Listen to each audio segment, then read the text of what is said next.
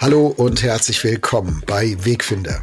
Jesus folgen in einer komplexen Welt. Das wollen wir, Uwe Heimowski und ich, Jörg Dechert. Und heute sprechen wir über die Reformation und die Wirklichkeit Gottes in einer drakonischen Welt.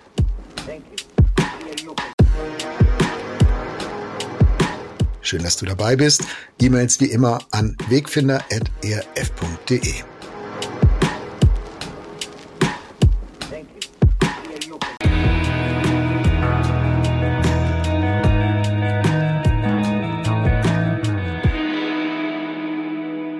Hallo Uwe, ich grüße dich. Hallo Jörg. Uwe, Reformationstag, 31. Oktober. Ein widerspenstiger Mönch im ausgehenden Mittelalter legt sich mit der Obrigkeit seiner Kirche an. Was bitte hat das mit mir heute zu tun? Warum reden wir da über heute noch überhaupt drüber? Warum gibt es dann Reformationstag? Was soll das Ganze eigentlich? Über wie viele Mönche aus dem Mittelalter reden wir eigentlich heute noch außerhalb der theologischen Kreise? Warum über Luther? Warum über die Reformation? Ja, ich glaube, das ist einfach, einfach geschichtlich so wichtig und es rutscht dermaßen raus. Ne? Wir haben jetzt mittlerweile nur noch Halloween an diesem Tag.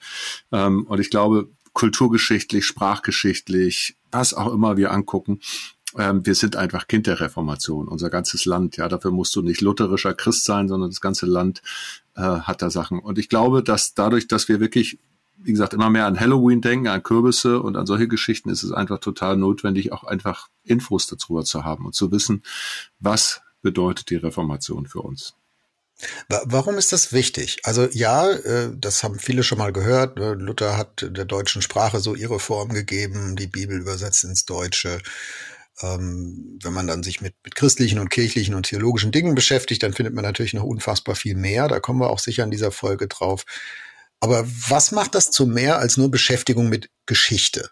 Also manche Leute stehen ja auf Geschichte und Bücher und, und so und, und finde das spannend, aber viele sagen auch, ja gut, das ist ja vorbei. Also klar ist, das gibt's da viel zu entdecken, aber also was holt das ins Jetzt für dich? Also ins Jetzt holt es, holt es für mich zum einen äh, dieses, dieses Wissen darum, da ist jemand, ein Mensch gewesen, der hat eine Erkenntnis gehabt, die ihn zu einem mutigen Widerstand auch gegen das System, ein bisschen zu eigenen, eigenen Kosten da gehabt hat. Also die Frage, ähm, tatsächlich, wie gehe ich mit Gewissen um? Wie gehe ich damit um, wenn, wenn ich ein, in einem korrupten System lebe und funktioniere? In diesem Fall noch ein kirchliches System. Was muss ich dem gegenüberstellen? Wie geht das? Ich finde, wir können sehr, sehr viel darüber verstehen, was, was bedeutet auch tatsächlich uns, unsere deutsche Identität, ja, die ja ganz viel über Sprache funktioniert. Was heißt das, dass wir die haben? Und ich glaube, in einer Zeit der Globalisierung, es geht um Fragen wie Leid, Kultur und so, ist das Beschäftigen mit unserer Geschichte, mit unserer Sprache, mit unseren Traditionen nochmal ganz wichtig. Und es gibt natürlich auch die Schattenseite der Reformation, auch die sind nochmal wieder ganz spannend. Ja, wir erleben den Antisemitismus, der aufpoppt, den hat Luther schon bedient. Wir erleben äh, den, den Umgang, äh, wir erleben, dass die großen Kirchen wegbrechen, dass also kleine Kirchen, kleinere Religionsgemeinschaften dominierender sind. Auch da gab es damals ganz tragische Geschichten. Also ich glaube, wir können unfassbar viel lernen. Es ist wie eine Folie für unsere Zeit. Wie geht's dir? Also wenn ich an Reformation denke, fällt mir der Luther-Film ein, mhm. äh, den ich richtig gut finde. Ähm, mir fallen die vier Soli ein, über die würde ich gerne heute mal mit dir reden, wenn ich die Chance habe, mit dir als Theologen mal hier im Podcast zusammenzusitzen. Also Sola Scriptura, Sola Gratia, Sola Fide, Solus Christus. Äh, was heißt das eigentlich? Äh, was hat Luther da gemeint? Und warum, warum glaube ich deshalb heute vielleicht so, wie ich glaube und nicht anders? Weil ich auf diesem, dieser Linie sozialisiert bin und, und äh, Christ geworden bin. Und ähm, und ich würde am Schluss gerne mit dir auch noch mal einen Blick werfen auf das, was Luther angetrieben hat. Der wollte ja nicht äh, eine neue Kirche gründen, sondern eigentlich seine damals, also was wir heute katholische Kirche nennen, die Kirche äh, reformieren, deswegen ja Reformation und nicht Revolution. Hat ja nicht so ganz geklappt. Also da würde ich gerne mit dir auch am Ende noch mal einen Blick nach vorne werfen und sagen, hm, wenn wir jetzt heute Luther wären, ja, also wo, wo, wo empfinden wir denn auch eine heilige Unzufriedenheit vielleicht? Und womit würden wir uns denn anliegen? Du hast System gesagt. Und ich kann, also ich kann aus dem Luther-Film nachempfinden, ich finde, das haben sie gut ins, ins Bild gesetzt, was das für eine, ich glaube, wirklich Revolution für Luther persönlich gewesen sein muss, aus diesem drakonischen Lehrsystem, der, der Kirchlichkeit, in dem er groß geworden ist und wie er sein Gottesbild verstanden hat, hinzufinden zu einem gnädigen Gott, der sich ihm zuwendet, äh, wie sich eine Mutter ihren Kindern zuwendet. Ich glaube, so wird es einmal in dem Film an einer Stelle ausgedrückt. Also das, das muss doch ein, ein irrer Change gewesen sein damals in dieser Zeit. Ja, ähm, also allen empfohlen nochmal wirklich, der Film heißt Luther. Äh, den gibt's äh, Streaming als DVD. Joseph Fiennes spielt die Hauptrolle. Das ist der Darsteller für den Luther-Film. Der ist jetzt schon ein paar Jahre alt, aber trotzdem gut. Den kann man wirklich gut gucken. Ähm, mit dem Film selber habe ich an so ein paar historischen Stellen, wo ich dann denke, weißt du, der, der Joseph Fiennes, weißt du, Charming Boy, der da so durch die Kirche läuft und natürlich in, durch die Reihen geht und seine Predigt nicht von der Kanzel hält und so. Ja, also, so haben die das damals nicht gemacht, genau. also Luther müssen wir uns schon viel, viel steifer vorstellen. Luther war ja, wir, wir denken an seine Tischreden und wir denken, warum rülpset und furzet ihr nicht, hat es euch nicht geschmacket und so dieses deftige, was wir so alles, alles mit Luther verbinden. Aber wir müssen uns erstmal vorstellen, das war ein Professor, das war ein Staatsbeamter, das war eine Kirche, in der du auf der Kanzel gestanden hast und so. Also, ich sag mal, so der, der, der freikirchliche Hillsong Luther, ähm, den, den gibt es nicht. Ja, und den gab es auch nicht. Was nicht heißt, dass das jetzt falsch ist, aber den gab es so nicht. Und so ein bisschen was davon muss man abspecken. Und auch dieses, dass, dass, ähm, dass Luther eben von dem, von dem gnädigen, zugewandten Gott redet, da geht ja was voraus, da geht ja eine Urangst voraus, ja. Also ich meine, das mhm. kommt in dem Film auch ganz gut, er in so einer Klosterzelle sitzt ne, und wirklich, wirklich verzweifelt ist. Weil man kann sich nicht vorstellen, was es bedeutet für einen Menschen, der diese Urangst hat, ich komme in die Hölle. Und ja, also mein, mein Gottesbild sagt mir, wenn ich nicht die Gebote erfülle, dann komme ich in die Hölle. Ich bin verstoßen, ich bin weg. Und auf der Basis zu merken, du kannst noch so viel beten, du kannst noch so viel fasten, du kannst noch so viel, viel Dinge tun, aber in deiner Existenz bleibt ein Teil übrig, der dir genau sagt, eigentlich bin ich ein Sünder. Eigentlich habe ich keine Chance. Und das eigentlich Besondere oder Gewaltige ist ja, dass der dann diesen Change erlebt, dass er dann erlebt, hey, Gott ist doch ganz anders, ja. Ähm, und das finde ich, finde ich schon auch verrückt eigentlich. Und ich glaube, da ist Luther nicht nur ein Kind seiner Zeit, sondern da können heute viele Leute auch was mit anfangen. Ich denke jetzt, die, die meisten Christinnen und Christen wachsen wahrscheinlich nicht mit einer großen Angst vor der Hölle auf. Gibt's auch. Ich glaube, das Thema ist heute ja eher unterbelichtet in, in den meisten Kirchen und Gemeinden. Aber so, dass, dass Gott fern ist, dass er drakonisch ist, dass er eigentlich nicht für mich ist, äh, dass ich lieber nicht so eng mit ihm zu tun haben will, ähm, dass also, dass ich nicht reiche, dass ich nicht genug bin, ich glaube, das ist eine Empfindung, die können, da können viele auch postmoderne Menschen heute was mit anfangen und an Luther, Luther andocken, wenn auch aus anderen Gründen eben als, als wo das bei ihm herkam. Genau, und den, mhm. den Teil finde ich auch ziemlich wichtig. Es gibt ein, eine Biografie, die ist noch gar nicht alt, die hat ein der Autor heißt Lyndall, Lyndall Roper, hat geschrieben Der Mensch Martin Luther, die Biografie, ist ein Psychoanalytiker. Ähm, gibt's als Buch, gibt's auch äh, äh, bei Audible als Hörbuch, wirklich spannend.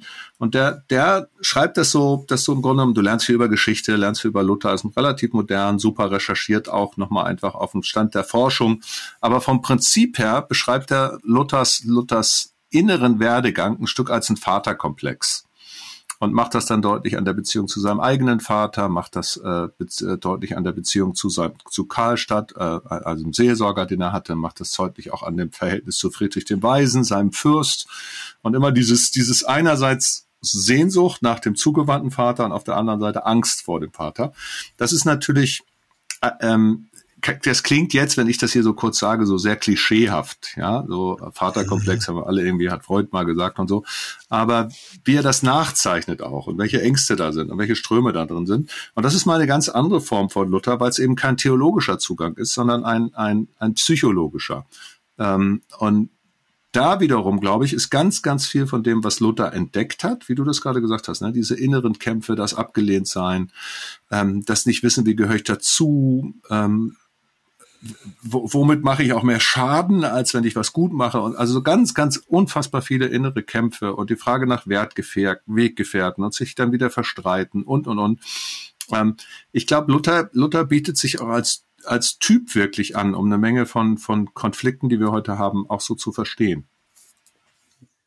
Bleiben wir noch einen Moment bei Luther als Person. Ich finde, was ich, also so aus heutiger Sicht bemerkenswert finde, er, er war ja noch nicht ein Kind der Aufklärung. Es kam ja dann erst Erasmus von Rotterdam und die Aufklärung begann ja gerade so erst. was die Aufklärer ja getan haben, um diesen, dieses drakonische Gottesbild loszuwerden, war Gott ganz loszuwerden. Und zu sagen, ne, wir, Humanismus, der Mensch ist das Maß aller Dinge, wir können das auch ohne Gott denken, wir können auch ohne Gott eine Würde haben und Rechte entwickeln und all diese Dinge. Viel Gutes dran, auch manches Schräge dran, finde ich.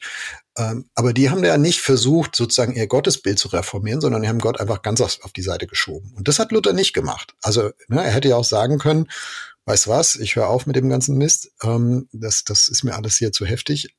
Ab, vielleicht hätte er es auch nicht können, also da, dazu war er vielleicht noch zu früh einfach in der, in der Entwicklung. Ähm, aber das hat er nicht gemacht, sondern er hat es hingekriegt, ähm, ein, ein drakonisches Gottesbild zu überwinden, aber nicht, indem er Gott auf die Seite schiebt, sondern da ein, positives Verständnis, die Gnade wieder zu entdecken, die im Neuen Testament drin liegt. Äh, und das finde ich so bemerkenswert.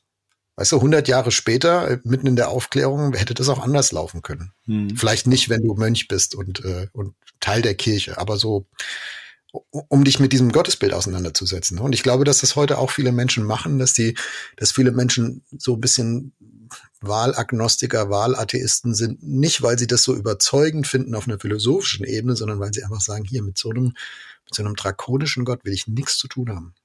Also ja, glaube ich auch. Und insbesondere natürlich, wir hatten das ja auch eine Folge dazu zum Thema Missbrauch und so, wenn man das Gefühl hat, dass, dass die Menschen, die, die Gott oder das Gottesbild verkörpern, äh, eben auch noch also komplett nicht glaubwürdig sind. Ich glaube, das kommt noch dazu. Ne? Ist der drakonische Gott, aber ist vor allen Dingen auch diese, diese nicht, nicht vorhandene Glaubwürdigkeit. Ähm, ich glaube, ein Gottesbild, das auch den Teil Gerechtigkeit im Sinne von, von Nichtbeliebigkeit, im Sinne von ähm, das Gute, was man tut, dass das auch immer ein Widerhall führt und dass möglicherweise die Bösen dieser Welt auch bestraft werden, das ist, glaube ich, ein Teil, der auch nicht so unmodern ist in unserer Zeit. Ich glaube, Menschen sehnen sich nach Gerechtigkeit und merken, dass wir das in dieser Welt nicht hinkriegen. Und da ist der Gedanke, dass Gott der Richter der Welt ist, nicht nur einer, der, der negativ ist, ja. Das kann auch einer mhm. sein, der kann, der kann helfen. Genau. Zu, zu Luther selber nochmal. Ähm, Luther ist wirklich unmittelbar an der Schwelle zwischen Mittelalter und Neuzeit.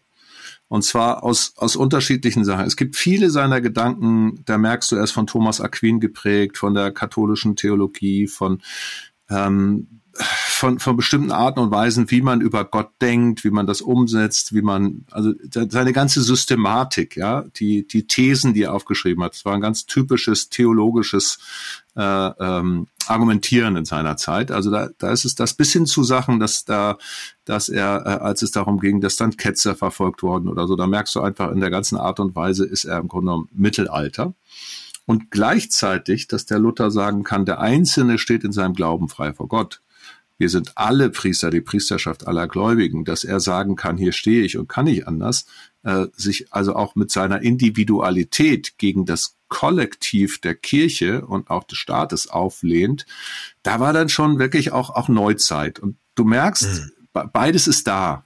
Ne? Umgang mit Juden, hat eine ganz fürchterliche Schrift geschrieben von den Juden und ihren Lügen, die ist katastrophal, die haben die Nazis dann auch missbraucht für ihre Propaganda, da stehen Sätze drin, wie zündet ihre Synagogen an. Und gleichzeitig hat er auch ein Buch geschrieben von, äh, dass der Herr Jesus Christus ein geborener Jude sei und hat Hebräischunterricht genommen bei einem Rabbiner. Äh, und du merkst so, ne, da, da, da ist dieses Mittelalterliche, also der Judenhass kommt ja aus dem Mittelalter und gleichzeitig hat er dieses Neuzeitliche, ne, ich will von den Juden über, über die Bildungsgemeinschaft, über das Lernen auch was lernen. Und, und diese Ambivalenz, ja, zwischen den, zwischen Mittelalter und Neuzeit, aber auch zwischen Zugewandtheit und eigentlich dann wieder Abgewandtheit, zwischen, zwischen freies Gottesbild und dann doch wieder totales Gericht über die, die dem nicht folgen, das, das hat, also das durch, durch, durch äh, ähm, durchzieht das ganze Wesen von Luther. Mhm. Also Jesus folgen in einer komplexen Welt, das war auch für Luther, war auch für Luther Programm, auch wenn es noch keine Podcasts gab. Uwe, jetzt haben wir so ein bisschen über den Menschen Luther äh, gesprochen, ihn versucht zu beschreiben in seinem Kontext. Ähm, wir gehen mal auf die theologische Ebene. Wozu habe ich dich hier? Äh, wir gehen mal auf die vier Soli der Reihe nach rein und wir, wir versuchen das mal zu übertragen, in, in unsere Zeit zu ziehen und deutlich zu machen, was ist da eigentlich passiert? Was hat sich da reformiert? Was, was hat Luther da so eingespeist in die, in die weitere Kirchengeschichte, wo du und ich und unsere Wegfinder, Zuhörerinnen und Zuhörer vielleicht heute noch profitieren, manchmal vielleicht ohne, dass wir das wissen. Mhm. Ähm, die Reihenfolge ist jetzt wahrscheinlich ein bisschen beliebig. Wir fangen mal mit Sola Scriptura an. Also zum Bibelverständnis haben wir schon zwei Podcast-Episoden gemacht. Äh, das war ja damals eigentlich ein, auch ein, ein Gegen, das, gegen die, die absolute Lehrautorität der Kirche, wenn ich das richtig mhm. verstanden habe. Also ne, du musst nicht warten, bis dein Priester oder äh, dein, dein Bischof oder der Papst in Rom dir sagt, was die Heilige Schrift bedeutet, sondern die Heilige Schrift ist ist der Anfang und die Mitte und äh, die Autorität und nicht, was das Lehramt über sie sagt. Also für ich habe gelernt äh, und jetzt kannst du hast du die Chance mich öffentlich zu korrigieren.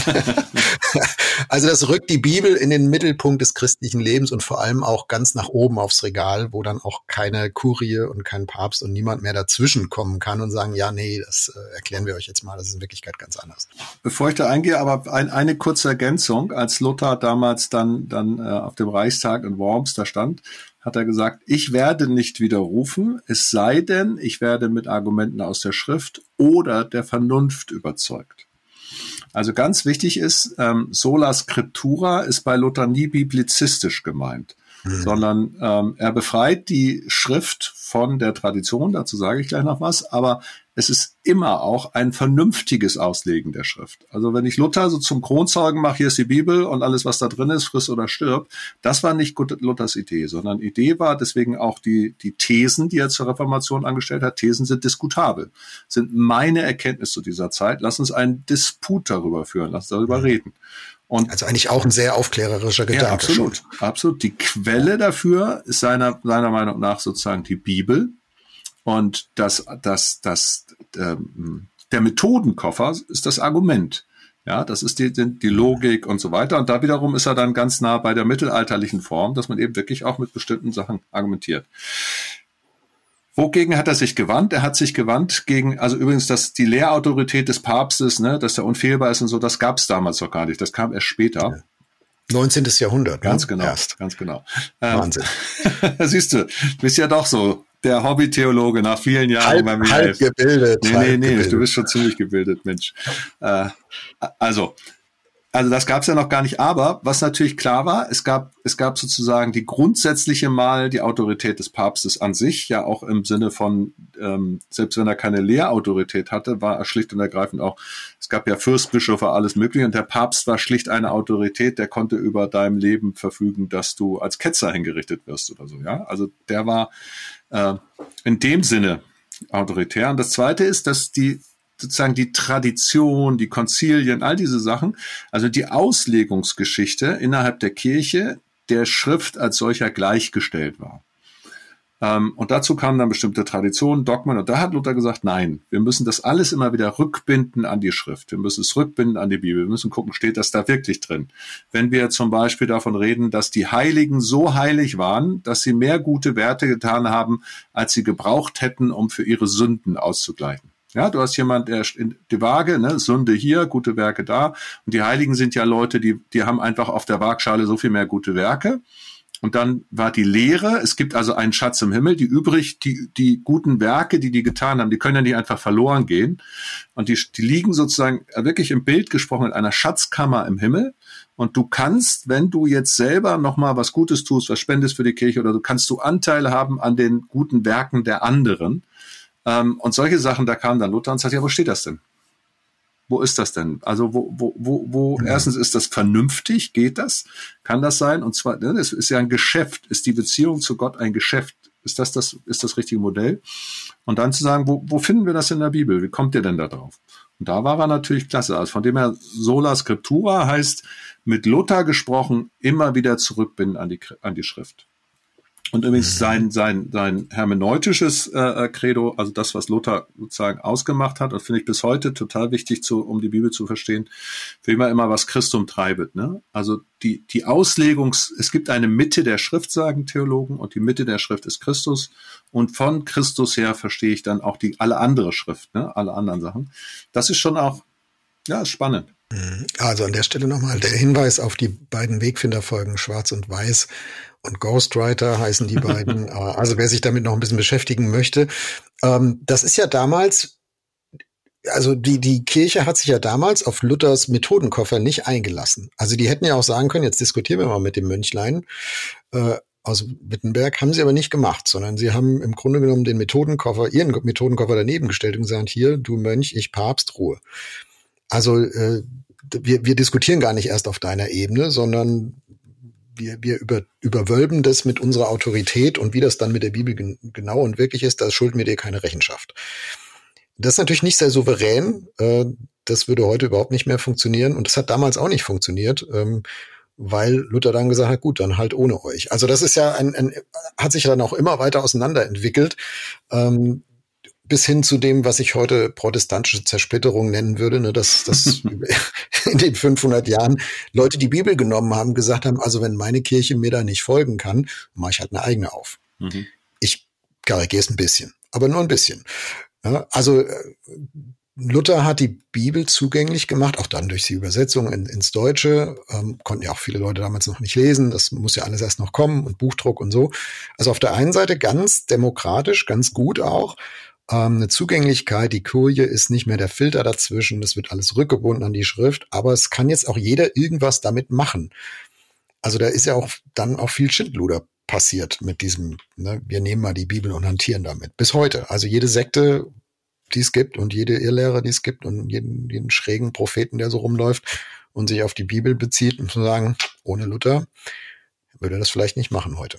Ja, da ist schon ein Geist aus der Flasche gelassen worden, der, der eine unheimliche Dynamik äh, entwickelt. Deswegen ist ja interessant, gab es dann eine Weile nach Luther, äh, gut 100 Jahre danach, die sogenannte lutherische Orthodoxie, die das dann auch wieder versucht hat festzuschreiben, ja, in liturgischen Formen, äh, in bestimmten Auslegungstraditionen, ähm, äh, in, in einem Bekenntnis äh, und so. Also wo man einfach gemerkt hat, wenn wir das jetzt der Beliebigkeit des Einzelnen überlassen, ja, da gab's dann, gab's dann äh, die, die Bilderstürmer, da gab's die Bauernaufstände, gab's Thomas Münzer und so, das, das ist sozusagen, es gab ja diese ganzen charismatischen Vorläufer, äh, dann wird alles irgendwie, irgendwie, äh, äh ja, dann hat's keine Wurzel, keine Substanz, ne? das zu merken. Auf der anderen Seite ist natürlich äh, einerseits der Geist aus der Flasche, der Spaltgeist, die protestantische Zersplitterung, alles das ist passiert. Ähm, und zugleich hat es natürlich trotzdem auch unglaublich viele geistliche Bewegungen ins Leben gesetzt. Ja, es hat ja, mhm. also äh, es war ja fruchtbar für für viele viele äh, spätere Bewegungen, aus denen Kirchen entstanden sind. Ja, und einfach auch dieses freiheitliche und diese freiheitlichen Impulse, die aus der kirchlichen Bewegung kamen, waren dann später auch die ersten Demokratien in den USA entstanden sind und so weiter, hatten was mit diesem Freiheitsimpuls zu tun, der von Luther ausging. Also es hat zwei Seiten. Und das Bewahrende der großen katholischen mhm. Kirche, ne, du hast halt im Grunde genommen über die Eucharistie und über das Lehramt, ne, kannst du eine, eine so diffuse weltweite Kirche zusammenhalten. Wenn du nicht so ein paar Kernelemente hast, kriegst du das natürlich kaum hin. Mhm. Genau, das hängt jetzt gar nicht nur am Papstamt oder so, sondern da, da gehören viele Sachen dazu und äh, das, das, die, soll ich sagen, also die, das Lehrverständnis und äh, was jetzt anders ist als Sola Scriptura, äh, das ist auch eins davon. Genau. Und dann ist, ist mir noch eine Sache wichtig, man muss auch verstehen, ähm, die theologische Debatte, die es gab, das war natürlich eine ernsthafte theologische Debatte. Und es gab mhm. die ganzen Diskurse, die der Luther genommen hat, die gab es ja auch innerhalb der katholischen Kirche. Die waren ja da. Also es hat, dass Luther sich dann abgespalten, beziehungsweise abgespalten wurde, ist ja rausgeworfen worden. Also er wollte ja nicht von sich ausgehen. Ähm, hatte kam aber auch nochmal eine geschichtliche Zeit. Die Türken bedrohen das, das, das Kaiserreich. Die Fürsten werden immer mächtiger. Das heißt, der Papst und der Kaiser, die waren auch richtig politisch bedroht. Und jetzt kommt hier einer, ja, ein Männlein, äh, äh, und, und, und spaltet den ganzen Laden nochmal. Ähm, insofern musst du sagen, das war neben aller theologischen Debatte und neben allem philosophischen und dass die Aufklärung hier schon mal ans Mittelalter klopft, das war auch schlicht und ergreifend eine politische Realität. Ja klar. Ja? Also sein Kurfürst hat ihn ja nicht nur protegiert, weil er jetzt geistlich der Überzeugung war, ihn, dass das richtig so ist. Also das genau. war ja auch ein politisches Spiel. Genau. Aber das kann man ja auch bis heute lernen, ne? Also, dass man, dass man diese Ebenen manchmal, oder nicht manchmal, dass man eigentlich nie ganz 100 Prozent auseinanderkriegt, äh, sondern dass die immer miteinander verflochten sind. Da hat Luther ja auch dran gearbeitet, zwei reiche Lehrer mal, mal so als Stichwort hier in den Raum geworfen. Hm. Ähm, das ist eine, eine, eine Gemengelage und äh, wir leben aber alle in Gemengelagen. Also wir hätten es ja immer gerne fein sortiert ja. und schön in den Schubladen abgeheftet, aber das kriegst du ja nicht im Leben. Ja, wir sind jetzt gerade an einem Dienstag und gestern war ich in Grüna bei, bei Chemnitz in einem Friedensgebet. ja, noch so mit dem Plakat Schwerter zu Flugscharen und so. Und dann saß ich da mit bei, neben jemand, der war so um die 60, ne, der hat dann noch erzählt, wie das vor der Wende war. Ähm, damals Schwerter, Schwerter, Schlu Schwerter zu Flugscharen, so, sorry. Und äh, ähm, die, die Friedensgebete und so, und erzählt dann so ein bisschen, sagt, das ist total verrückt, dass dieser Staat vor uns so viel Angst hatte. Wir waren ja nicht bewaffnet, wir waren nur eine Handvoll Leute, ja, dass wir das bewegen konnten. Eigentlich, eigentlich waren wir gar nichts. Aber äh, da ist eine Kraft raus vorgegangen, die das ganze Regime umgestürzt hat. Ja, das hat etwas mhm. entwickelt. Und zwar zum Schluss war es die Idee, es war Gottes guter Geist, ne? aber da ist eine Sprengkraft drin. Und das war natürlich auch in Luthers Botschaft. Neben dem ganzen Theologie ist es eine Sprengkraft für ein diktatorisches System, wenn jemand plötzlich andenkt, anfängt, anders zu denken als alle anderen. Also es gibt ja den Satz, jede Wahrheit braucht einen, der sie ausspricht. Mhm. Und manchmal ist die Zeit einfach reif für eine Wahrheit, für so eine Idee, für so einen Gedanken. Und dann kriegst du die doch nicht mehr eingefangen. Und das ist dann fast egal, ob das ein Luther ist oder jemand anders. Ja. Und äh, ja. Wir bleiben noch einen Moment auf der theologischen Ebene. Ich finde, das, was das, das zweite von den Solis, die man, die man gar nicht so oft hört, ist Solus Christus. Vielleicht auch, weil es nicht Soli heißt, sondern Solus. Ich habe in Latein, ich hatte ja nur in Latein dritte Fremdsprache, aber dafür reicht's noch. Solus Christus. Uwe, was bedeutet das? Äh, klingt ja erstmal christlich, ne? Solus Christus, nur Jesus oder was heißt das? Ja, auch, auch da wieder, das ist natürlich, das hat ja eine Negativfolie, auf der sich das abzeichnet. Das heißt, keine Heiligen, keine Marienverehrung, keine Wallfahrt nach Rom, keine Treppen hoch hoch äh, äh, beten mit Erbsen unter den Knien und sonst irgendwas, sondern das heißt, deine all das andere, was da sozusagen ergänzend dazu getan wird, kann dein Heil bei Gott nicht bewirken. Das kann Christus alleine und sonst gar nichts.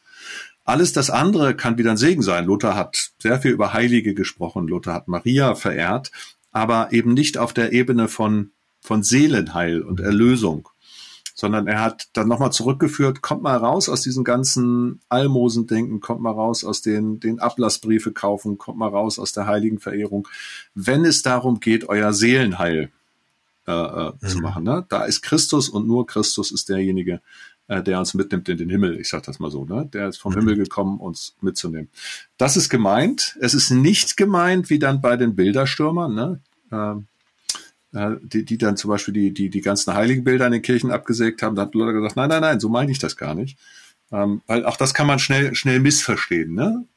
Ja. Mhm. Also es geht um die Mandatsfrage. Uns ist allen klar, keiner von uns steht Gott ultimativ nahe. Da ist ein Abstand. Mhm. Äh, und da gibt es eine, eine Vermittlung dazwischen. Und die Frage ist, wer hat das Mandat? Also wer ist Stellvertreter Gottes mir gegenüber und wer nimmt mich in den Himmel mit, hast du gesagt? Also wer ist Wer, wer hat dieses Vermittlungsmandat zwischen Gott und mir? Und da hat Luther gesagt, das hat nur Jesus Christus und sonst niemand. Keine Heiligen, keine Bußtradition, kein, kein sonst irgendwas, keine Wallfahrt. Das kann man alles machen. Das ist alles vielleicht menschlich hilfreiches Beiwerk oder so, kann geistlicher Gewinn sein. Ich gebe es mal in meinen Worten wieder, was ich, was ich von dir gerade gehört habe. Aber das Vermittlungsmandat, äh, das offizielle, das hat nur einer und das ist Jesus und sonst keiner. Genau. Mhm. Was ändert sich dadurch für dich heute, Uwe? Also du hast gesagt, es ist auf einer Gegenfolie entstanden, die haben wir jetzt erklärt. Gibt es diese Gegenfolie? Gibt es sie heute noch? Oder ist die heute eh weg und deswegen brauchen wir das Solus Christus eigentlich nicht mehr? Wie, wie siehst du das heute? Ich glaube, wenn wir das, das, das Solus Christus wegschieben, wenn wir das nicht in den Blick nehmen, dann ich mache das, ich mach das mal an einem Beispiel. Ähm, also es gibt ja in der Bibel Themen wie Armut, Gerechtigkeit, Nachhaltigkeit, Bewahrung der Schöpfung und ganz vieles. Wenn ich die auf die auf einer rein ethisch-moralischen Ebene verstehe, dann, dann ist es einerseits toll, weil die Bibel Handlungsanleitung dafür hat, wie wir uns verhalten sollen in dieser Welt, auch von bis hin zu Sexualethik und, und Eheverständnis und ganz vieles, was da drin steckt. Ähm, wenn ich das aber nehme und sage, so, das ist jetzt die christliche Ethik und nach der muss ich handeln und indem ich so gut handele, bin ich einer der Guten und alle, die, die schlecht handeln, dann nehme ich sozusagen meine Ethik zum Maßstab dafür, ähm, wer gut oder schlecht ist. Und das kann, das kann A, so ein Innen-Außen erzeugen auf einer, auf einer, auf einer ethischen Ebene. Und es kann B zu einer unfassbaren Frustration führen, weil ich dem nie komplett genügen kann. Es gäbe immer noch mehr zu tun. Du kennst das von Leuten, die so ganz engagiert sind. Ich kenne das jedenfalls, kenne eine Reihe von Leuten in der Klimabewegung, die unfassbar frustriert sind, dass sie letztlich ihren ökologischen Fußabdruck dann doch nicht hinkriegen und, und so. Und also dieses eine permanente Überforderung weil, weil, weil da dieser Anspruch. Wenn ich jetzt aber sage, okay, das Heil Gottes ist in Christus in diese Welt gekommen.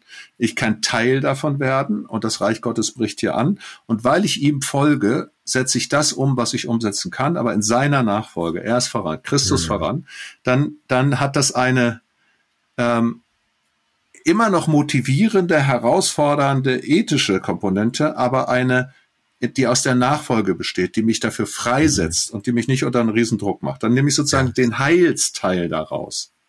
Mhm. Also sie ist eingebunden, sie ist getragen von Christus. Es ist ein abgeleitetes Mandat. Also das, was es für mich in dieser Welt zu tun gibt, und das ist immer noch mehr als genug und auch schwer genug, mhm. das ist aber von Christus delegiert. Also Jesus hat ja mal zu seinen Nachfolgerinnen und Nachfolgern gesagt, wie der Vater mich gesandt, gesandt hat, so sende ich euch. Äh, nicht um auch am Kreuz zu sterben, aber um, um dieses Mandat in einer abgeleiteten Art und Weise in, die, in dieser Welt wahrzunehmen. Aber abgeleitet heißt auch abgeschwächt. Oder ne, ich muss, so wie du gesagt hast, ich muss nicht die volle Last selber schultern, denn, denn Christus hat sie schon getragen. Mhm. Das steckt für mich noch so in diesem, ja, in diesem Solus absolut. Christus drin. Es gibt einen Retter und er ist nicht du. Ja, genau. Das finde ich auch für Führung, das finde ich auch für Führungskräfte eine wichtige Botschaft, auch für mich. Es gibt einen Retter und das ist nicht du. Ja. Und du musst es auch gar nicht sein. Und das ist okay. Ja. Und das heißt ja nicht, dass dir alles völlig egal ist, aber das heißt, dass du in der, in der Bindung an diesen Christus, in der Ableitung von diesem Christus her leben und auch von mir aus führen darfst, aber ähm, du bist nicht der Retter. Ja. Und, und es kommt noch was dazu. Ähm, daraus entsteht ja auch die Hoffnungsperspektive. Es ist nicht nur, ich bin nicht der Retter, sondern es gibt einen. Mhm. Und da kommt noch was. Und das hier ist nicht das letzte Wort. Und wir sind eben nicht die letzte Generation, es, sondern das entscheiden nicht wir, sondern da steckt auch noch ein Gott dahinter. Äh, und das ist nicht irgendeiner, sondern den kann ich sehen. Dann kommt noch was dabei, Solos Christus dazu. Ähm, es gibt ja diesen Satz, das ist so, gab es mal so eine Postkarte, da stand drauf schon, viele Menschen wollte, wollten Götter werden, aber nur ein Gott wollte Mensch werden. Also das heißt, ich habe in Christus einfach auch eine, ein, ein Gegenüber. Ich kann sehen, wie er mit Frauen umgegangen ist, wie er mit Kindern umgegangen ist, wie er mit Behinderten umgegangen ist. Ich kann sehen, dass er geweint hat. Ich kann sehen, dass er Blut und Tränen geschwitzt hat. Ich kann sehen, dass er, dass er fröhlich sein konnte, dass er Wein getrunken hat. Also ich, ich verliebe mich sozusagen nicht in eine Idee von Gott, sondern hm. ich habe eine tatsächlich ein, ein Beispiel, ja. Ich habe so. Und das macht das Christsein eben einzigartig. Ist tatsächlich so, dass also überall sind die Gottesideen letztlich abstrakt oder auch die theoretisch. Deswegen hat man dann verehrt man dann den Buddha, der aber eigentlich gar nicht verehrt werden wollte, oder Mohammed, der eigentlich gar nicht verehrt werden wollte. Und in Christus ist es Gott selbst, nach unserem Verständnis als Christen, äh, der mir begegnet. Und ich muss sozusagen, ich muss nicht mehr indirekt, ich muss nicht irgendeinen anderen Menschen verehren, sondern ich sehe hier auch, wie Menschsein funktionieren kann, wie es aussehen kann. Ich habe ein Vorbild, ich kann ihm nach. Mhm. Ähm, na, das, das ist wahrscheinlich nicht das, was Luther so intendiert hat. Aber das steckt in dem Christus alleine ja mit drin. Weil es gibt ja. etwas an Christus, das ist einzigartig, nämlich dass jemand, der, der Gott war, und man sich sagt, ich bin Gott, als Mensch hier unter uns war. Ja? Und das gibt uns als, als, als seine Nachfolger eine ganz, eine ganz andere Beziehung und auch einen ganz anderen, möglicherweise nochmal eine ganz andere, ähm, ganz anderen, anderen Weg auch zu anderen Menschen hin. Mhm. Genau, also hat Luther damals nicht so ähm, auf dieser Schiene im Fokus gehabt, wie wir zuletzt drüber gesprochen haben. Aber die Tendenz, dass da andere Dinge rechts und links daneben gebaut werden, so dass du diese Einzigartigkeit von, von Christus immer mehr in den Schatten stellst und verdunkelst letztlich, das gab's vorher und dagegen hat er sich äh, mhm. zur Wehr gesetzt und dieses Solus Christus dagegen gehalten. Und da, wo wir in unserem Leben was rechts und links neben Jesus bauen, obwohl wir es eigentlich nicht sollen, nicht wollen, da ist das vielleicht auch eine ganz gute Erinnerung, da mal wieder aufzuräumen und sagen, nee, also Solus Christus, ähm, das hat schon, hat schon ganz viel Grund und Wert und, und, und Wichtigkeit. Hm, ich gehe mal einen Sola weiter. jetzt möchte ich auch, dass du es nicht nur vorliest, sondern sagst, was ist, was du dazu denkst. Ja, ach, jetzt muss der Nicht-Theologe dem Theologen das erklären. Ja. Ach, du ahnst es nicht. Okay. Ähm, Sola Gratia. Ich nehme mal das, was mir leichter fällt von den beiden, die noch da sind. Ja, allein durch Gnade, allein aus Gnade heißt das. Eigentlich könnte man auch postmodern sagen, es geht um Sein, nicht ums Tun. Also was macht mich eigentlich vor Gott richtig? Was macht mich vor Gott okay? Du hast vorhin gesagt, Luther war auf der Suche nach dem, nach dem gnädigen Gott. Er kannte den Strafenden. Das war so sein Gottesbild. Und dann die große Entdeckung auch aus seiner Beschäftigung mit dem Römerbrief heraus. Boah, sola gratia. Also Gott begegnet mir ja mit Gnade in, in Jesus, in Christus. Ja, er bestraft Sünde, aber es, Christus tritt dazwischen und ich, ich kann mir das nicht mehr verdienen. Ich muss es mir nicht mehr verdienen. All diese Bußleistungen und das, und dieses Bück, Bück, wie nennt man das? Die, diese Bücklinge und dieses Knien und dieses sich, sich den Rücken krumm machen, damit Gott doch vielleicht so wie so ein Almosen mir seine Zuwendung entgegenwirft. Ähm, das sieht er überwunden und sagt, das ist gar nicht nötig. Also Gott begegnet mir in Gnade nicht, weil ich so, so ein Hero bin, weil ich so großartig bin, sondern weil Gott so großartig ist und weil, weil er mich durch Christus anguckt und ähm, und das finde ich so die fundamentale Entdeckung, wurde auch in dem Luther-Film natürlich ganz, mhm. äh, mhm. ganz, ganz, groß hervorgehoben. Äh, und da ahne ich, da kann man, bin gespannt, wie du das siehst, da ahne ich, dass selbst wir, die wir uns auf, so, auf die Reformation berufen, ne, in, der, in der Tradition und sagen, wir sind Protestanten, das so richtig bis tiefst im, tiefst im Inneren immer noch nicht so ganz glauben können und verstanden haben, dass Gott wirklich so gnädig ist. Da, also habe ich noch eine These, aber die kommt vielleicht nachher. Jetzt kannst du das erstmal auseinanderpflücken, wie ich das hier erklärt habe. Nein, du beschreibst es ja gut. Ne? Also ich meine, Gnade hat ja unterschiedliche Kontexte. Äh, wir kennen das in unserer Welt ja hauptsächlich im Sinne von der Richter, der dann gnädig sein darf, also Gnade vor Recht ergehen lassen. Ich bin quasi in einem Gerichtsverfahren und diesem Gerichtsverfahren ähm, bin ich angeklagt und ich muss verlieren, weil die Schuldvorwürfe so groß sind. Und auch da gilt, ne, du musst nicht den ganzen Tag irgendwas Böses getan haben, sondern du wirst für eine böse Tat alleine schon verurteilt. Und wenn ich mir das vorstelle, wenn Gott dieser Richter ist, dann kannst du dir vorstellen, wie viele böse Taten da zusammenkommen. Da, das, also das ist ja, das ist ja unentrinnbar. Und aus diesem Gedanken, wirklich dieses, diese, diese, diese Gerichtssituation, äh, dass Gott mich da verurteilt, da ist Luther eben so sagt, Gnade bedeutet, ne, und Christus sagt, ne, das ist alles richtig, das ist alles wahr, alle Anklagen sind da, aber ich habe sie getragen und deswegen kann dieser mit mir in den Himmel gehen, ja. Dass dieser, dieser Gedanke, ich hefte mich an Christus durch das Gericht durch, was mir zu Recht zusteht. Das ist sozusagen der Gnadenbegriff, auch der Luther prägt. Da kommt er aus der katholischen Theologie her. So.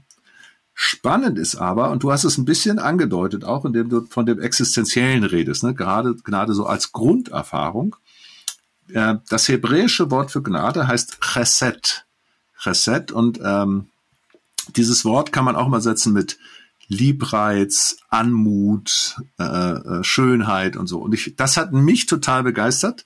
Wir hatten eine eine eine äh, Altes Testament Dozentin, wieder typisch, wenn eine Frau da lehrt, dann kriegst du plötzlich einen anderen Aspekt, die einfach auch, ne, die hat auch, ich bin ein eifersüchtiger Gott, hat übersetzt, da steht eigentlich, ich bin ein leidenschaftlicher Gott. Die hat so diese diese diese diese ganze sinnliche Erfahrbarkeit Gottes. Die hat sie mit hineingenommen in dieses Wort Gnade und das fand ich total bereichernd nochmal. Ähm, auch das war Luther so noch nicht da, aber das steckt halt in Gnade einfach mit drin, ja. Ich entdecke die Schönheit Gottes, ich entdecke die, die Vielfalt Gottes. In unserer Zeit, ne, durch Lobpreismusik. Der Johannes Hartl, der, den ja viele kennen, hat so sehr dieses, dieses ästhetische Schönsein, Kunst und solche Sachen nochmal betont. Durch die ganze Kirchengeschichte sehen wir ja, wie viel Kunst und wie, wie viel da reingeflossen ist. Auch alles das steckt mit in Gnade, nämlich im Sinne von, hierin wird Gott sichtbar. So. Und? Das finde ich aber interessant. Also wenn du, wenn du Gnade mit Kunst und Schönheit und so einer ganzheitlichen Empfindung in Verbindung bringst, dann würden mir Protestanten nicht als Erste einfallen. Nee. Also wenn du, ne, wenn du in eine, in eine evangelische Kirche gehst äh, du hast Bilderstimmer schon angesprochen, ne? das ist oft ja sehr, sehr nüchtern, je weiter im Norden, umso mehr. äh, ne? Sehr nüchtern, nur das Wort und so das äh, Christus und keine heiligen Bilder. Und also da ist wenig, was mir Schönheit vermittelt. Also das ist schon ein abstrakter Sinn von Schönheit, die Schönheit in Christus, im Wort Gottes so. Da, aber, aber da ist wenig Visualisierung, würden wir heute sagen. Ähm, also wie kommt das, dass die, die die Gnade Gottes entdeckt haben, nachher, ich will nicht sagen ungnädig rüberkommen, aber so, ach, so ein Stock im Hintern. Verstehst du? ja, klar. ähm, ich glaube, da müssen wir eine Folge machen zum Thema Gesetzlichkeit. Wie entsteht eigentlich Gesetzlichkeit? Mhm. Aber wieder da, ne, Luther hatte wieder eine Folie und die Folie dahinter steht, ich kann mir sozusagen meinen Platz im Himmel, also seine, seine Bühne war sozusagen die der, der Gerichtsverhandlung. Und wenn ich auf der Ebene der Gerichtsverhandlung mir das Ganze überlege, dass der gerechte Gott, der heilige Gott und so mittelalterliche Theologie, ähm, dann komme ich sozusagen ähm, in dieses diese Denke, ne, Christus ist der, der mich aus dem Gericht erlöst und darüber definiere ich Gnade. Kein falscher Gedanke, kann aber den, den anderen Aspekt, der in Gnade auch noch mit drin ist, nämlich das Zugewandte und so weiter, das kann ich dann verlieren, das kann mir hinten runterfallen. Ne? Und insofern, insofern ist es total wichtig, dass man das eine und das andere sieht. Und ich glaube, ähm, geht mit jeder Sache. Du kannst immer, immer irgendwo runterfallen. Und es hat Gnade ja noch eine, noch, noch mal einen anderen Aspekt, nämlich dieses, dieses grundsätzlich bereit sein, dem anderen seine Fehler zu vergeben. Also wenn ich Gnade wirklich verinnerlicht habe und weiß, dass alles, was ich bin und habe, mir geschenkt ist, dann kann ich einen anderen eigentlich nicht verachten. Mhm. Eigentlich nicht, weil, weil äh, auch es gibt ja nichts, was mich stolzer macht oder was mich höher, höher sein lässt als der andere. Es ist mir ja rein und ausschließlich und nur geschenkt. Und daraus wird dann eine Haltung der Demut, des Dienens, des sich Hingebens und so weiter. Und da musst du sagen, ja, weißt du, du hast das über die Schönheit, die Kunst gesagt. Wenn wir jetzt über Mönche oder reden über Hingabe, weißt du, da gibt es auch in der katholischen Kirche so viel gelebte Gnade, äh, wo sich manche protestantische Kirche wirklich eine Scheibe von abschneiden kann. Ja, Versöhnlichkeit, wenn wir heute vielleicht das nennen. Ja. Hängt das zusammen auch mit der protestantischen Arbeitsethik? Also Luther hat ja das hat ja so das Gottgefällige rausgeholt aus den Klostermauern und hat deutlich gemacht, also auch wenn du einen ganz normalen Job hast, auch wenn du eine nicht klösterliche, nicht geistliche Arbeit tust, tust du die ähm, für Gott. Also das ist nicht irgendwie weniger wert. Ähm, ne, der, der Sohn, der ins Kloster geht, ist der Tolle und der, der Müller wird, der hat halt Pech gehabt. Sondern nein, das ist auch, hat auch Würde. Also das wäre eigentlich mal eine eigene Folge wert, äh, ne, über, über den mhm. Wert von Arbeit und was sich da verändert hat. Aber Luther hat da ja auch ganz viel Modernes eigentlich, was wir heute auch so für völlig selbstverständlich nehmen, schon, schon in die Welt geführt und gesagt, so ist das. Ne? Also es gibt nicht so die, die heilige Arbeit und äh, die, die ist halt in der Kirche und die unheilige ist überall sonst, sondern nein, Arbeit hat einen Wert vor Gott. Und da ist doch, ist da nicht eine protestantische Arbeitsethik draus geworden, ähm, wo dann in manchen Strömungen so ein, ein, ein Fleiß, ein Leistungsprinzip durch die Hintertür wieder reinkam, hey, du machst das für Gott, also streng dich gefälligst an nicht, also bei Luther, Luthers großer, großer Sache, wir merken das bis heute noch an dem Wort Beruf. Also, mhm. dass ich bin berufen von Gott in den geistigen Stand, aber auch in den weltlichen Stand. Ich bin immer von ihm berufen. Und deswegen wird mein Beruf etwas, wozu Gott mich gemacht hat, aussendet und so. Deswegen ist jeder Dienst auch ein geistlicher Dienst. Die protestantische Arbeitsethik, Max Weber, Anfang des 20. Jahrhunderts ein Buch dazu geschrieben hat, ne, der Geist des Protestantismus und die äh, ähm, zum Thema, zum Thema und der Kapitalismus, wie das zusammenhängt, die geht auf die reformierte Theologie zurück. Johannes Calvin, hauptsächlich, weniger Zwingli, hauptsächlich Calvin. Und von dieser Grundidee der doppelten Prädestination, ähm, die einen vorherbestimmt zum, zum, äh, da haben wir auch schon mal drüber eine Folge gemacht, die einen vorherbestimmt zum ewigen Leben, die anderen her, vorherbestimmt zur Hölle. Und diejenigen, die zum ewigen Leben bestimmt sind, die erkennen das, die kommen zum Glauben und an deren Lebenswandel kann man erkennen, dass sie dazu gehören. Ja, der Lebenswandel weist nach, äh, wer du bist. Und dieser Lebenswandel mhm. zeigt, dass du einerseits in deiner Bedürftigkeit sehr sparsam bist, du brauchst ja nichts, du lebst ja vom Himmel her, und dass du aber auf der anderen Seite in dieser Welt das Maximum durch deinen Fleiß, durch deine gute, gute Wirtschaften und so erreichst. Und dadurch sagt Max Weber, Anfang des 20. Jahrhunderts, heute ist die Soziologie da auch schon wieder einen Schritt weiter, aber die Grundidee, dass sozusagen der Kapitalismus, wie wir ihn kennen, dass der sozusagen darin fußt. Der geschichtliche mhm. Fehler von Weber ist der, dass der Kapitalismus eigentlich hauptsächlich dann in den USA weiterging, ähm, während das, während, während äh, das, was wir dann aus England kennen und so nochmal wieder ein bisschen was anderes ist. Also ganz kann man sich genau einordnen, aber die Grundidee ist eine, ja, da steckt ganz viel davon drin, ja. Also das heißt, aus dem Nachweis der Erwählung wird dann ein Nachhelfen der Erwählung, so ein bisschen durch die Hintertür. Jetzt hast du gerade reformiert gesagt und ganz ehrlich, das habe ich bis heute nicht richtig verstanden und vielleicht kannst du das in zwei Sätzen erklären und ich finde, es gehört in eine Folge zur Reformation. Ich habe das bis heute nicht verstanden, wieso wir die Reformation feiern und Martin Luther und dann aber hinterher reden über, es gibt einen lutherischen Strang und einen reformierten Strang und auf einmal sind das wieder Gegensätze. Also ich, ne, so als, als Hobby-Theologe habe ich immer gedacht, na ja, Luther und Reformation sind ja eins. Und jetzt kommst du mit reformiert und das ist aber was anderes als Luther. Das erklär mir mal. Ja, gerne. Ähm, zur Zeit Luthers lag dieser Gedanke, ähm, aufzubegehren, die Bibel neu zu verstehen, Theologie neu zu verstehen, auch durch das Handwerkszeug, das ein Erasmus von Rotterdam auch, auch einfach ähm, intellektuell, logisch und so zur Verfügung gestellt hat, dadurch, dass man die klassischen Texte neu gelesen hat. Das war ja, dass man hat die Texte wieder im Urtext gelesen und nicht in der Vulgata-Übersetzung, hat Griechisch, Hebräisch gelernt.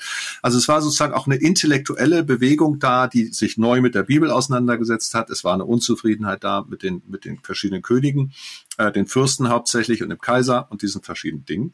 Und so ist die Reformation eben unter anderem in Wittenberg für Deutschland sozusagen massiv entstanden. Sie ist aber auch noch mal in Zürich durch Zwingli entstanden. Sie ist in äh, äh, sie ist in Genf von, von Johannes Calvin sehr stark vorangebracht worden. Und dann gab es verschiedene andere. Es gab Martin Buzer in Straßburg und also es gab eine Reihe von Reformatoren in dieser Zeit.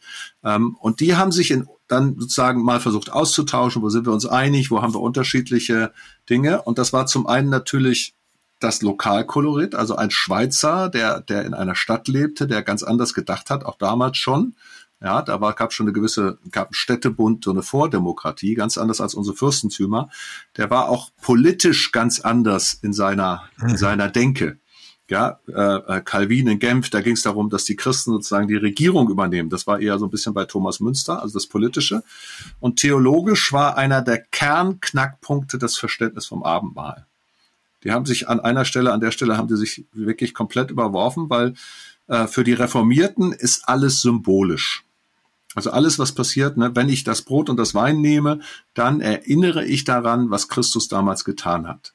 Das ist ein Prozess, der in mir stattfindet, meine Erinnerung, wir als Gemeinde ganz, feiern das. Ganz innerweltlich, ne? Und für Luther hatte das ja ein genau. war es immer noch ein Sakrament. Genau, und für ja. Luther war klar, indem ich das tue, ist Christus leibhaftig gegenwärtig leibhaftig, nach so ein bisschen, also nicht in der Essenz, sondern in der Substanz. Das ist so eine alte Lehre wieder gewesen, wieder Thomas von Aquin. Ne? Führt jetzt auch zu tief, aber, aber sozusagen dieses Grundverständnis vom Abendmahl war so extrem, dass sie sich da nicht, nicht einigen konnten. Und daraus entstand dann sozusagen, wenn man so will, der reformierte Zweig, Zwingli eher weniger, mehr der, mehr der kalvinistische Zweig, der wiederum dann aber nochmal eine eigene Form gekriegt hat, als er nach England äh, ging und über, die, über England dann nach Amerika. Und da haben wir sozusagen diesen auch diese ganze kapitalistische Geschichte, die du mit angesprochen hast, ähm, das ist so, sind so die verschiedenen Stränge. Und dann 30-jährigen Krieg, danach wurde ganz Europa neu geordnet und dann gab es eben verschiedene Enklaven in, in, in Deutschland, auch wo die reformierte Kirche ist. Ähm, beide sind Protestanten. Also der Protestantismus, ne, da hast du die reformierte Kirche, da hast du die lutherische Kirche gegenüber der katholischen und dann gab es den Friedrich der Weisen, äh, nicht Friedrich den Weisen, danke, Fried, äh, ähm, Friedrich den Großen, unseren berühmten äh, Kaiser, der dann irgendwann gesagt hat, jeder soll nach seiner Fasson selig werden und gesagt hat, so, ich erlaube das jetzt. Damit meinte er übrigens, jeder, jeder äh, Christ soll nach seiner Prägung selig werden und hat dann ja. aber trotzdem die beiden großen Kirchen nochmal zusammengeschmissen, hat gesagt, wenn die reformierte lutherische in einem, einem Bundesland sind oder einem Fürstentum, dann einem Königtum, dann machen wir daraus eine neue einheitliche Religion und nennen das dann uniert. Und insofern gibt es tatsächlich in Deutschland, in der evangelischen Kirche Deutschlands, sind reformierte, lutherische und unierte Kirchen. Super, jetzt habe ich es verstanden. Ich hebe mir die Podcast-Folge auf. Immer ich das wieder vergesse, kann ich es mir selber nochmal vorspielen. Also ich nehme mit, äh, ne, Gemengelage haben wir vorhin gesagt, geografisch hast du gerade beschrieben, die, die in, in der Auseinandersetzung auch mit weltlichen Machtverhältnissen, Fürstentümer und so weiter. Der reformierte Strang, das waren am Anfang eher so die, die, die Hardcore-Protestanten, die da ein bisschen konsequenter in manchem waren oder äh, da, da, da so die es weitergetragen haben, auch in Bereiche rein, wo Luther vielleicht gesagt hätte, nee, Freunde, also so war das jetzt nicht gemeint. Aber wir verehren ja nicht Luther als einen Heiligen, sondern wir haben ja beschrieben, ne, er ist so ein bisschen Katalysator und, und Ausgangspunkt für so manches, was dann aber auch ohne sein, seine Einwirkung weiterging und, und weitergetrieben und getragen wurde. Jetzt zu meiner These, ähm, bevor wir zum letzten Solus kommen. Sola Grazia. Ich habe vorhin gesagt, ähm, meine These ist, dass viele Menschen, die sich auf Jesus beziehen, die als Christen leben, egal ob Landeskirche, Freikirche, whatever, dass wir Gnade im tiefsten immer noch nicht glauben können und nicht verstanden haben. Es gibt ja von Jesus dieses Gleichnis mit dem, mit dem, mit dem, was wir immer sagen, der verlorene Sohn. Eigentlich sind es ja zwei Söhne, es ist ein Gleichnis von zwei Söhnen. Ne, der, der Jüngere, der haut ab von zu Hause, der bringt sein, sein ganzes Geld durch, der freundet sich mit den falschen Leuten an und dann kommt er nach Hause und erwartet, ne, verdient eigentlich gar keine Gnade, weiß das auch, aber der Vater nimmt ihn wieder mit offenen Armen auf. Das ist ja je, Jesus Bild gewesen für so ist Gott, ne, Gnade, sola gratia.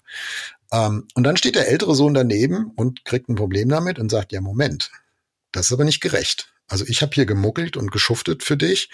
Ja, und der haut ab, der, dieser Nichtsnutz, und kommt zurück und du bist dem auch noch gnädig. Und ich glaube, manch, meine These ist, unsere Gemeindehäuser und Kirchen, da gibt's eine Menge ältere Brüder. Und in uns drin ist auch dieser ältere Bruder, der sagt, Gnade ist eigentlich unfair.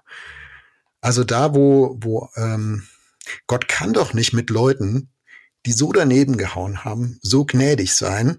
Klammer auf, wenn ich gleichzeitig das nicht auch so von ihm erlebt habe, wenn ich gleichzeitig doch so mich angestrengt habe und doch so gewissenhaft gelebt habe und, und so weiter. Also ich glaube, in uns allen drin steckt so ein kleinerer älterer Bruder, der doch Gott gegenüber was vorweisen will und der deswegen die, diese Gnade Gottes im ganz, ganz, ganz im tiefsten vielleicht nicht 100 Prozent glauben kann. Ende der These. Was sagst du? Ich antworte mit einer Gegenfrage. Was denkst du dann, woran das liegt? Ich glaube, weil wir Menschen so sind. Also Jesus hat dieses Gleichnis ja den Pharisäern vorgehalten, um deutlich zu machen, Leute, wenn ihr vor Gott was gelten wollt, seid ihr auf einem völlig falschen Dampfer. Äh, weil die, die, die, die ihr Sünder nennt, äh, die haben eins begriffen, was ihr nicht begriffen habt, nämlich, dass sie, dass sie zu Gott nur kommen können, weil Gott gnädig ist und nicht, weil sie selber irgendwas drauf hätten. Hm. Und ich habe aber gern was drauf, weißt du? Also ja. das ist, ich, also ich glaube, dieses sein, sein Selbstwertgefühl ganz davon abhängig zu machen, wie gnädig Gott zu mir ist. Das, das ist so wie nackig machen, ja? das ist einfach Verletzlichkeit. Äh, und ich glaube, wir Menschen sind da, das ist wie ein Paradies, ne? Wir haben Angst davor, weil wir, und, und je mehr wir Gott glauben können und je mehr wir diese Gnade erleben, umso, umso eher können wir das loslassen.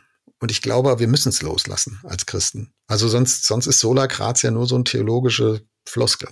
Du hast ja gerade gesagt als Antwort, weil wir Menschen so sind. Ne? Insofern müssen wir uns auch damit wieder ein bisschen versöhnen, dass wir so sind. Wir brauchen es auch, unsere Kinder brauchen das, dass sie nicht nur wissen von uns, dass sie geliebt sind, sondern die müssen auch irgendwann erfahren, dass sie was können, dass sie selber was hinkriegen. Die müssen auch irgendwann unterscheiden lernen zwischen gut und schlecht und die müssen auch mal einem Bösen auf die Finger klopfen und die müssen sich auch mal dagegen wehren, dass irgendwas ungerecht ist. Und wenn ich sozusagen Gnade als so eine Ursuppe nehme, der alle gleich sind, das ist nicht die Grundidee, sondern ich glaube, ganz viele andere Themen gibt es ja trotzdem. Es gibt ja trotzdem Gerechtigkeit. Es gibt ja trotzdem eine Selbstwirksamkeit. Es gibt ja trotzdem äh, den Auftrag, das Gute zu tun. Es gibt und so weiter. Ne? Das ist ja alles. Absolut. Aber mir ging es ums Gottesbild. Ne? Genau. Und das wollte ich sagen. Und wenn ich aber auf der anthropologischen Seite bleibe und meine Gnade im Sinne von ist so ein das macht mich irgendwie so allgemein mit allem. Das, dann bin ich Buddhist, aber nicht Christ, ja. So. Ja. Ähm, aber du hast komplett recht, ne? Diese, dieses Gottesbild und das wiederum, ich hatte ja vorhin schon gesagt, diese etwas psychoanalytische Deutung von Luther, dass das viel auch mit dem Vaterbild zu tun hat, mit der Urerfahrung, mit der Annahme zu Hause.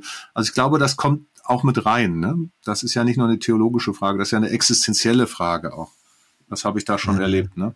Also, liebe Hörerinnen und Hörer, meldet uns, ja. Äh, und wir, wir, können das im, hm. wir können ja den Dialog fortsetzen. Uwe, mit Blick auf die Uhr, wir gehen zum letzten Sola. Okay. Sola Fide. Jetzt bist du wieder dran. Also, allein der Glaube. Allein der Glaube. Das, das, damit ist schlicht und ergreifend gemeint, ähm, die Heilstatsachen, die kann ich mir nicht erwerben, sondern äh, Glaube in dem Sinne von, so wie ich glaube dir, Jörg. Du sagst mir jetzt, ich mag dich und dann glaube ich dir das.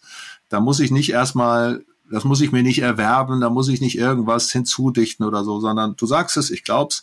Und so ist Glaube gemeint, wenn Christus mir das zusagt, dann glaube ich ihm das. Ich glaube ihm das. Äh, Glaube ist nicht Glaube kann man ja auch wieder produzieren als eine eigene Leistung. Ja, ich muss das glauben, mhm. und wenn ich das nicht glaube, und im Moment glaube ich das nicht, und damit meinen wir aber, ich fühle das gerade nicht. Glaube heißt, Gott beim Wort nehmen und sagen, wenn du mir das zusagst, alles klar. Ja, du lügst nicht, dir vertraue ich. Danke. Und mehr braucht es nicht. Ja, das ist eigentlich eine ganz, eine ganz kleine Kleinigkeit, dieses Allein aus Glaube. Fällt dir das immer leicht? Ja, das fällt mir tatsächlich leicht. Ähm, mir fällt es, man, äh, das ist schon ein bisschen verrückt, mir fällt es durch meine Geschichte auch, ich habe ja auch so ein bisschen gebrochene Geschichte, mir fällt es auch ganz leicht, gnädig zu sein mit Leuten, die irgendwie komplett neben der Spur liegen. Mir fällt es nicht so leicht, gnädig zu sein mit Leuten, die so perfekt sind. Mhm. aber, aber, da ist es dann wieder die Prägung. Ne? Ich glaube, das ist, das ist unterschiedlich. Ähm, doch, Grund, grundsätzlich fällt, fällt mir das leicht, ne? aber im konkreten Vollzug, ne? wenn ich jetzt zum Beispiel bin bei Tierfund und wir brauchen bis Ende des Jahres noch so und so viel Spenden und ich vertraue Gott, dass er dieses Werk ins Leben gerufen hat, dass er das hinkriegt, heißt nicht, dass ich jede Nacht gut schlafe bis dahin. Also sola fide heißt, äh, es zählt, wer Gott ist, nicht wer ich bin. Ähm, ja ich kann, kann ihm vertrauen und mehr, mehr als diese Willensentscheidung, das ist gegen Gefühl abgegrenzt, finde ich interessant und wichtig auch. Äh, das muss sich nicht immer sicher anfühlen. Das darf sich auch mal ganz wackelig mhm. anfühlen. Mhm. Und trotzdem, also wenn ich, wenn ich mich entscheide, ich gehe jetzt über so eine, so eine Kletterbrücke zum Beispiel, ne? in den Bergen gibt es das ja manchmal so von einer mhm. Talseite mhm. rüber auf die andere, so, so mit drei Stahlseilen und ein paar Planken, ne? und dann also das ist total wackelig, wenn du da mitten auf der Brücke stehst, da wo sie am weitesten schwingen kann. Mhm. Da, aber da kommt es nicht drauf an, sondern es kommt auf deine Entscheidung an. Ich komme da, gehe da jetzt rüber. Und dann kommst du da auch an auf der anderen Seite. Du kommst nicht deswegen an, weil es wackelig ist oder nicht wackelig ist, sondern wenn du an dieser Entscheidung festhältst und wenn das, wenn das alles ist, was es braucht, mhm. dann kommst du da auch rüber. Mhm. Und so verstehe ich das, was du gesagt hast. Ne? Also die Glaube als Entscheidung. Ich glaube Gott, egal was ich fühle. Ähm, und wenn ich noch das hier und da komische Sachen erlebe, dann muss ich das in diesem Glauben einsortieren und reflektieren und durcharbeiten. Aber ähm, das ist so ein ganz kleines Ja zu Gottes großem Ja, ja. so ein Echo. Ja. Und für mich ist einfach auch, ne, also ich glaube eben auch zuerst nicht an Gott, sondern ich glaube ihm und vertraue ihm. Und das ist nochmal so ein Unterschied. Ne? Das geht nicht erst noch eine theologische Schleife, sondern das ist eine Beziehungsfrage. Der Satz ist so cool. Ich glaube nicht an Gott, sondern ihm. Da sag nochmal vier Sätze zu. Uwe, was ist der Unterschied? Also der Unterschied ist, ich glaube an Gott, dass es einen Gott gibt, also ein Konstrukt, mhm. da ist sozusagen, da ist erstmal noch was dazwischen. Oder ich glaube Gott, so wie ich einem Menschen glaube, äh, ich nehme, ich, ich vertraue ihm, ich vertraue mich ihm an. Ja? Das ist im, im Sinne von, mhm. ich glaube ihm, dass er es gut mit mir meint. Ich glaube ihm äh, so die, die Herzenshaltung. Und das ist irgendwie unmittelbarer. Mhm. Und ich komme raus aus der Bewertungshaltung. Ne? Ich muss mir das jetzt, äh, ich muss jetzt die Bewertung treffen. Kann ich Gott vertrauen? Wie ist der eigentlich und so? Sondern ich, ich lasse mich drauf ein. Das hat sowas sich einlassen. Ich will noch eine Sache sagen. Ja, schieß los. Was hat Reformation mit Kürbissen zu tun? Das ist mir tatsächlich noch wichtig, weil ganz häufig Luther hat tatsächlich seine Thesen am Vorabend des Allerheiligen anges angeschlagen. Und Allerheiligen äh, heißt auf Englisch All Hallows Eve verkürzt in der Kurzform Halloween. Ne? Ähm, und wenn wir heute an diese ganze Halloween-Geschichte denken, dann ist es tatsächlich äh, ganz unmittelbar diese Nacht, in der die Leute die Heiligen verehrt haben, heute verehren sie dann eher die Dämonen und Geister und so. Da hat Luther gesagt, dieser Verehrung von all den anderen, der muss sich was entgegensetzen, nämlich es gibt einen direkten Zugang zu Gott, ja. Den, der muss nicht über Maria gehen, der muss nicht über den Kürbis gehen, der geht über Christus. So, hätten wir das auch noch klargestellt. Uwe, Schluss gerade. Es gibt ja noch so ein fünftes Solus. Also nicht wirklich, aber das ist so auch nochmal Latein und wird im Zusammenhang mit der Reformation immer wieder auch hochgespült. Semper Reformanda. Also die Kirche ist nie fertig, sie ist immer Semper Reformanda, ja, sie muss sich immer weiter verändern und so. Hat man heute nicht immer so den Eindruck oder manchmal an den falschen Stellen den Eindruck, wenn du heute Luther wärst, womit bist du heilig unzufrieden, wenn du an Kirche denkst? Also wo, womit würdest du dich anlegen? Das ist jetzt deine Chance, dich zu outen. Äh, Semper Reformanda, wo würdest du das gerne sehen? Halt, machen wir es mal weniger aggressiv. Also, wo, wo würdest du das gerne in unserer Christenheit, so in dem, in der, in dem Kontext, in dem du, du und ich hier so unterwegs sind, wo würdest du das gerne sehen? Sagen, Mensch, hier Leute, denkt dran, ne? Semper Reformanda, komm, das ist doch noch nicht fertig, da geht doch noch was. Lass uns mal weiter nach vorne gehen. Wo empfindest du das? Reformanda, äh, sich reformierend, da ist, das heißt, zurückzukommen in die Ursprungsform. Ja, Form, da ist die Forma drin und da ist das Re drin, also zurück in die Ursprungsform. Und wenn ich mir irgendetwas wünschen würde von dieser Kirche, dann ist es ein immer wieder zurückkommen auf die Ursprungsform, nämlich, dass wir Nachfolger von Jesus sind und nach Jesus zu fragen. Was hat Jesus gemacht? Was hatte Jesus vor? Wie hat er gelebt? Wie, wie geht es, wie geht, also ich möchte gerne, dass wir Nachfolger Jesu sind und dass wir nicht zuerst lutherisch sind, nicht zuerst baptistisch, dass wir nicht zuerst äh, missionarisch sonst irgendwas sind, sondern dass wir zuallererst Christen sind und die Jesus nachfolgen und dass wir das den anderen glauben, wenn die auch Jesus nachfolgen und dass wir uns nicht auf lauter Nebenäste einlassen, sondern sagen Christus nach. Das wäre so mein, mein Ding, was ich mir wünschen möchte. Und da verlieren wir uns dann zum Schluss nicht in, in überspitzten politischen Aussagen, da verlieren wir uns nicht in einer Struktur, wie das aussehen muss, sondern da finden wir uns in Jesus. Und das würde ich mir sehr wünschen. Amen dazu. Da schließe ich mich gerne an. Uwe, ich danke dir sehr für das Gespräch. Jo, dir auch. Ja, mach's gut.